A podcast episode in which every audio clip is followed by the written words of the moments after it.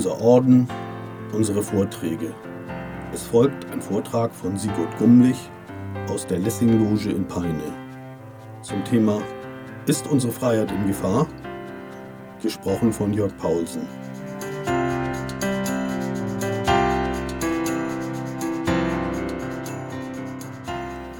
Ist unsere Freiheit in Gefahr?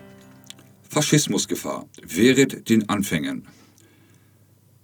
Mein Vortrag habe ich das aktuelle Buch Faschismus, eine Warnung von Frau Madeleine Albright, der ehemaligen Außenministerin der Vereinigten Staaten von Amerika, zugrunde gelegt, mich aber auch an wissenschaftlichen Untersuchungen der Professoren für Regierungslehre Stephen Lewitsky und Daniel Zieblatt in ihrem Buch Wie Demokratien sterben orientiert. Letztlich habe ich natürlich auch meine eigenen Ansichten über eine bedrohte Gesellschaftsform in unserem Land in diesen Vortrag eingebaut. Denn als Druide und Freimaurer stehe ich voll und hinter unserer bestehenden Grundwerten, in denen wir uns unter anderem zu den Menschenrechten und Toleranz Andersdenkender gegenüber verpflichtet haben. Wenn Meinungsvielfalt und demokratisches Denken und Handeln bedroht sind, ist es geradezu unsere Pflicht als Druide, mit Nachdruck die Stimme zu erheben. Denn wir wollen und sollen hinter unserem demokratischen Staat stehen. Das möchte ich hier im Vortrag tun. Ist unsere Demokratie in Gefahr? Wer hätte vor wenigen Jahren gedacht, dass sich diese Frage überhaupt stellt? Wir wissen zwar, dass Demokratien zerbrechlich sind, aber die Demokratie, in der wir leben, hat es doch in der Vergangenheit immer wieder geschafft, der Schwerkraft zu trotzen. Unsere Verfassung, unser Glaube an Freiheit und Gleichheit, unsere robuste Mittelschicht, unser weit verbreiteter Wohlstand, unser hoher Bildungsstand und unsere weit gefächerte Wirtschaft. All dies sollte uns eigentlich gefeit machen gegen einen Zusammenbruch der Demokratie, wie wir ihn anderswo in der Welt erlebt haben. Ich schaue auf demokratiefeindliche Entwicklung in Europa und unmittelbar drumherum, etwa auf Russland, die gegenwärtige Türkei, auf Ungarn, auf das augenblickliche Polen und Tschechien, wo Pressefreiheit und die institutionellen Puffer der Demokratie wie oberste Landesverfassungsgerichte, Nachrichtendienste und Aufsichtsbehörden bewusst geschwächt werden. Auch in Österreich, Frankreich, Deutschland, den Niederlanden und anderswo in Europa haben extremistische Kräfte in Wahlen enorme Zugewinne erzielt. Aber auch in anderen Teilen der Welt sind zumindest starke gesellschaftliche Strömungen zu beobachten, die sich weg von Demokratieverständnis westlicher Prägung hin zu faschistoiden Tendenzen bewegen. Dabei offenbart das Buch von Stephen Lewinsky und Daniel Zieblatt besonders erschreckende Einblicke in die Verruchung parlamentarischer Sitten und die heimliche Unterminierung der verfassungsmäßig festgelegten Regeln demokratischen Handelns in den USA, wo man dabei ist, jede gegenseitige Achtung und institutionelle Zurückhaltung zwischen den beiden großen Parteien aufzugeben. Einflussreiche republikanische Abgeordnete sprechen sogar offen von einer Politik der Kriegsführung in den parlamentarischen Institutionen. Unter republikanischen Abgeordneten zirkulieren Handzettel, in denen sie instruiert werden, Demokraten mit bestimmten negativen Attributen zu beschreiben, wie erbärmlich, krank, bizarr, betrügerisch, flaggenfeindlich, verräterisch, um sich Mehrheiten zu beschaffen, wird auch für Lügen nicht mehr Halt gemacht. Ja, man verpflichtet Nachrichtensender wie Fox News mit besonderen Zugeständnissen in speziellen Sendungen, die gegnerische Partei mit wüsten Verunglimpfungen ins Abseits zu stellen. Die Debatten des letzten Jahres im Deutschen Bundestag geben Anlass zur Sorge. Denn auch hier beginnen radikale Kräfte, den politischen Gegner systematisch mit unlauteren Mitteln zu attackieren. Können hier Parallelen mit den amerikanischen Auseinandersetzungen gezogen werden? Leider werden diese bedrohlichen Vorgänge auch schon in privaten Kreisen übernommen, so dass in solchen Auseinandersetzungen die Sprache verroht. Gelegentlich steigern sich Menschen mit extremen Ansichten sogar zu regelrechten Hassreden. Wo bleibt da der Anstand vor dem Gegenüber, wo die Achtung und der Respekt vor der Meinung Andersdenkender? Die Geschichte lehrt uns, Freiheit muss verteidigt werden, Lügen müssen entlarvt werden. Im Jahr 2017 verzeichnete der von der Zeitschrift The Economist jährlich erstellte Demokratieindex eine Schwächung der Demokratie in 70 Ländern. Wichtige Maßkriterien dafür sind die Einhaltung der Gesetze, die Religionsfreiheit und der Freiraum der Zivilgesellschaft. Schleichend sich ausbreitendes autoritäres Verhalten ist schwierig rechtzeitig zu erkennen. Dazu gibt es vier Hauptkriterien, an denen man autoritäres Verhalten erkennen kann. Der erste Punkt wäre Ablehnung demokratischer Spielregeln oder nur schwache Zustimmung dazu. Im Einzelnen erkennt man es daran, dass Bereitschaft ausgedrückt wird, die Verfassung zu missachten, bestimmte Organisationen zu verbieten, ebenso die Beschränkung grundlegender bürgerlicher oder politischer Rechte gewaltsame Aufruhr oder Massenproteste, die einen Regierungswechsel erzwingen soll.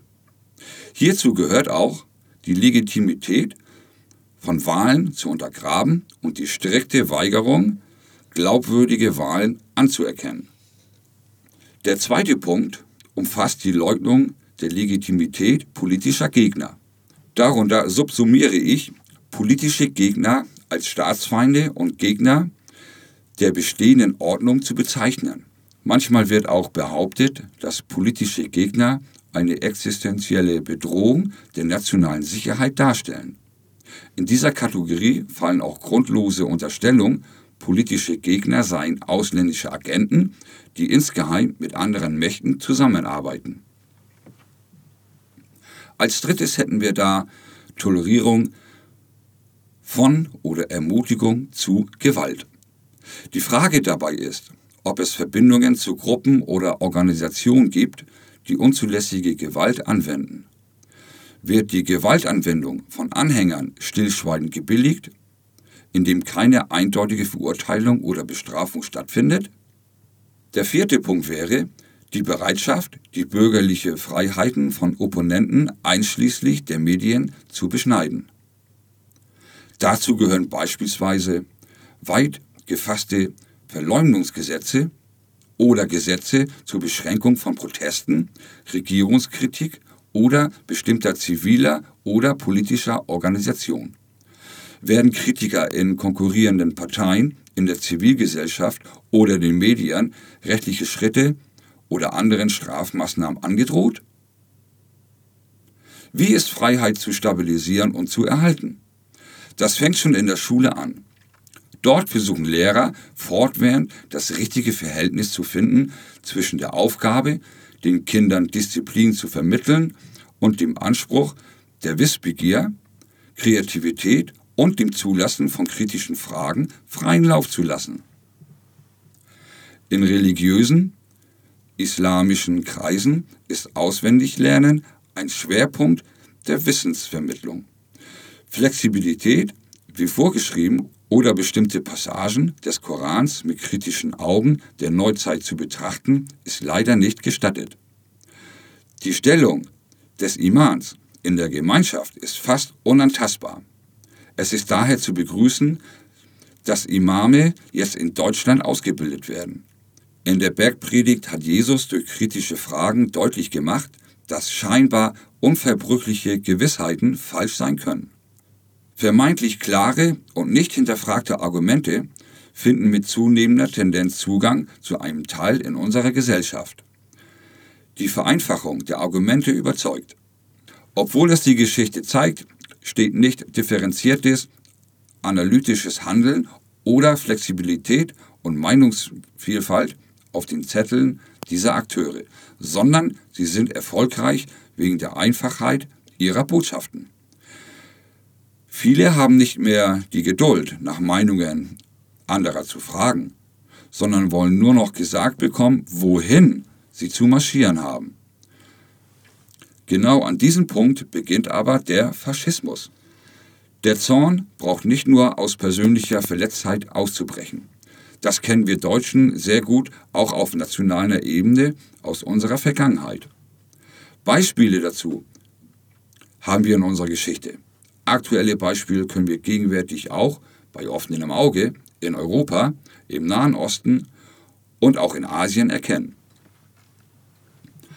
Eigentlich ist es nicht anrüchig, sich eine starke Leitfigur zu wünschen. Wer will schon eine schwache? Aber die Liste der Staatslenker, die man für richtig hielt, bevor sie mehr oder weniger katastrophale Charakterschwächen offenbarten, gibt es seit Urzeiten. Und sie wird ständig länger. Es gibt Umfragen, von denen Frau Albright berichtet, dass jeder Vierte auch einem System etwas abgewinnt, indem eine starke Führungsfigur ohne Kontrolle eines Parlaments oder unabhängiger Gerichtsbarkeit regieren kann. Es fällt auf, dass diese Meinung hauptsächlich Personen vertreten, die mit der wirtschaftlichen Situation oder der Entwicklung am Arbeitsmarkt unzufrieden sind, ihren Arbeitsplatz verloren haben oder schon seit vielen Jahren Hartz-IV-Empfänger sind. Viele Bürger stellen die Gerechtigkeit eines Systems in Frage, das Reiche auf Kosten aller anderen in Schutz nimmt. Hass und Hetze im Netz sind für uns Brüder und jedem, der humanistisch orientiert ist, unerträglich geworden. Der Gesetzgeber und die Gerichtsbarkeit haben diese Entwicklung nicht entschieden genug gegengesteuert und auch nicht differenziert zwischen Meinungsvielfalt und Persönlichkeitsrecht. Nun aber gibt es ein Urteil des Bundesverfassungsgerichtes, das Hoffnung macht. In den sozialen Medien bekommt man Freunde, obwohl man sie nicht mag denn sie weigern sich, strafbare Handlungen der Justiz zu melden. Nazis, besonders zur Hitlerzeit, erklären ihren Aufstieg und ihre Popularität damit, dass sie die vielschichtigen und komplizierten Probleme vereinfachen und auf einfachste Formen brachten. Die Bevölkerung erkannte dies und folgte ihnen. Die heutigen Populisten verfahren genau wieder nach diesem Muster der Vereinfachung vom Problem durch prägnante schnelle Lösungsangebote. Dabei wird allzu oft Nationalstolz in nationalistischen Faschismus verdreht und der einfältige Glaube mancher Leute mit Verschwörungstheorien und regelrechten Lügen untermauert. Wer ist der Böse? Ist es der Populist, wie viele meinen? Wer ist dann der Gute? Die Eliten des Landes? Aber das glaube ich nicht unüberprüft. Um aus dem Durchschnittsbürger einen Tyrann zu machen, gehören Geld, übersteigerter Ehrgeiz und verquere Ideen. Hätten Mussolini oder Hitler nicht den Drang verspürt, die Macht zu erobern und hätten sie auf diesem Weg nicht wohlhabende Unterstützer gehabt, hätten sie nie den bekannten immensen Schaden für viele Millionen Menschen anrichten können. Faschismus etabliert sich nicht mit einem Sprung, eher Schritt für Schritt. Sind wir in unserer demokratischen Gesellschaft dagegen gefeit? Diese Frage wurde jüngst amerikanischen Doktoranden der Georgetown University gestellt. Einige meinten, ja, das ist möglich. Warum? Weil wir uns so sicher sind, dass es nicht möglich ist, war die Antwort. Viele Amerikaner hätten so großes Vertrauen in die Widerstandskraft der demokratischen Institution dass die schrittweise Erosion, die seit langem stattfindet, nicht wahrgenommen wird. Statt dagegen anzugehen, machen wir unbekümmert weiter wie bisher, meinten viele Teilnehmer des Seminars. Die mühsam erreichten Rede- und Reisefreiheiten innerhalb der Europäischen Union werden von vielen Menschen als etwas Selbstverständliches erachtet. Es ist nicht mehr präsent, wie viele Hindernisse überwunden werden mussten, um zu diesen Freiheiten zu kommen.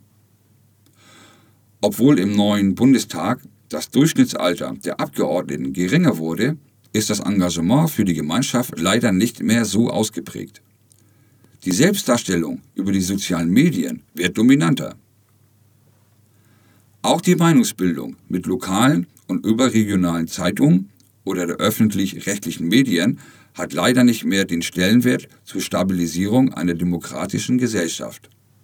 Desinformation bzw. Falschnachrichten sind ein gezieltes Mittel, die Glaubwürdigkeit zu erschüttern oder zur Verunsicherung beizutragen. Gleichzeitig ist vielen Menschen die Globalisierung schlechthin oder der damit verbundenen Kapitalismus von Großkonzernen zum Missstand geworden, der ihrer Meinung nach bekämpft werden muss, egal mit welchen Mitteln. An dieser Stelle haken faschistisch ausgerichtete Möchtegern Despoten gerne in die aufgeheizte Volksdebatte ein. Tomislav G. Masaryk, Präsident der Tschechoslowakei, erklärte Demokratie angesichts der Bedrohung durch die Nationalsozialisten in den 30er Jahren folgendermaßen. Demokratie ist nicht nur eine Staatsform, ist nicht nur etwas, das in einer Verfassung niedergelegt ist. Demokratie ist eine Lebenshaltung. Sie erfordert den Glauben an den Menschen und die Menschheit. Demokratie ist Diskussion. Es liegt also an uns, die Mängel einer Demokratie zu beheben, wo immer wir es können. Wir dürfen aber nie ihre Stärke vergessen. Demokratie hat auch Feinde, die gerne die Stärke der Demokratie verschweigen. Das muss möglichst ein jeder begreifen lernen. Die Warnzeichen, die uns aufmerken lassen sollten, werden häufig kaschiert. Eine Verfassungsänderung wird als Reform getarnt. Angriffe auf die Presse verbergen sich hinter Sicherheitsfragen und vieles mehr. Bis das demokratische System so stark ausgehöhlt ist, dass außer dem Etikett nichts mehr übrig bleibt. Die vor uns liegenden Herausforderungen, wie die Digitalisierung und die Klimaneutralität, werden die Gesellschaft in den zentralen Lebensbereichen ändern. Behutsam müssen die Veränderungen vorangebracht werden, begleitet von viel Verständnis für die Mitmenschen. Alle gesellschaftlichen und politischen Konflikte können wir lösen mit Rationalität und offenen Diskussionen. Auch die der zu uns strömenden Ausländer und Migranten. Dazu ist ehrliches und glaubwürdiges Handeln wichtig, um Vertrauen wieder wachsen zu lassen. Forderungen radikaler Parteien müssen konsequent zurückgewiesen werden. Auch im privaten Bereich sollte man sich nicht wegducken oder einschüchtern lassen, sondern eindeutig und klar die Grenzen aufzeigen, die unsere Verfassung vorgibt. Die wechselseitige Achtung bei aufeinanderprallenden Ansichten muss wieder strikt eingefordert werden. Öffentliche Proteste und Demonstrationen sind ein Grundrecht jeder Demokratie. Das Ziel sollte aber die Verteidigung von Rechten und Institutionen sein und nicht ihre Lähmung. Koalition von Gleichgesinnten sind wichtig, aber sie genügen nicht. Die wirkungsvollsten Koalitionen sind Gruppen, die in vielen Fragen unterschiedliche und häufig gegensätzliche Ansichten vertreten mit dem Ziel, die Demokratie zu verteidigen. Solche Bündnisse tragen dazu bei, die Normen der gegenseitigen Achtung und Toleranz aufzubauen und zu stärken. Stimmt man sich mit dem politischen Gegner ab, ist man weniger geneigt, ihn als Todfeind zu betrachten. Wichtig ist in jedem Fall, miteinander zu reden. Es ist darauf zu achten, das Thema von Ungleichheit und sozialer Gerechtigkeit im Blick zu behalten. Das Wohl unserer Demokratie hängt davon ab. Zum Schluss möchte ich an ein leuchtendes Beispiel der Versöhnung und des Kampfes für einen gerechten Ausgleich der Interessen erinnern. Nelson Mandela saß 27 Jahre lang im Gefängnis. Sein Verbrechen bestand darin, gegen die Weißen aufbegehrt zu haben, die sich ein Macht- und Privilegienmonopol gesichert hatten. Nach seiner Befreiung berief er eine Wahrheits- und Versöhnungskommission ein die Zeugen aller Seiten Gehör schenkte. Daneben stelle ich gerne Abraham Lincoln, der am Ende des Bürgerkriegs auf die Prinzipien pochte, Groll gegen niemanden und Nächstenliebe für alle einzufordern. Beide, Lincoln und Mandela, kämpften gegen Ungeheuer. Keiner der beiden wurde selbst zu einem. Natürlich können wir nicht erwarten, dass jeder Staatsmann oder gar ein einzelner Bürger unserer Republik über die Weisheit eines Lincoln oder über die Seelengröße eines Mandeles verfügt. Wir können aber nachdenken und abgewogen urteilen, wie wir bedenklichen und demokratiefeindlichen Rednern begegnen können. So können insbesondere Druiden, die sich zu hohen ethischen Werten verschrieben haben, mithelfen, eine Gesellschaft zu schaffen, in der Rechte und Pflichten gerecht verteilt sind, der Gesellschaftsvertrag gewürdigt wird und alle Menschen sich entfalten und ihre Träume verwirklichen dürfen.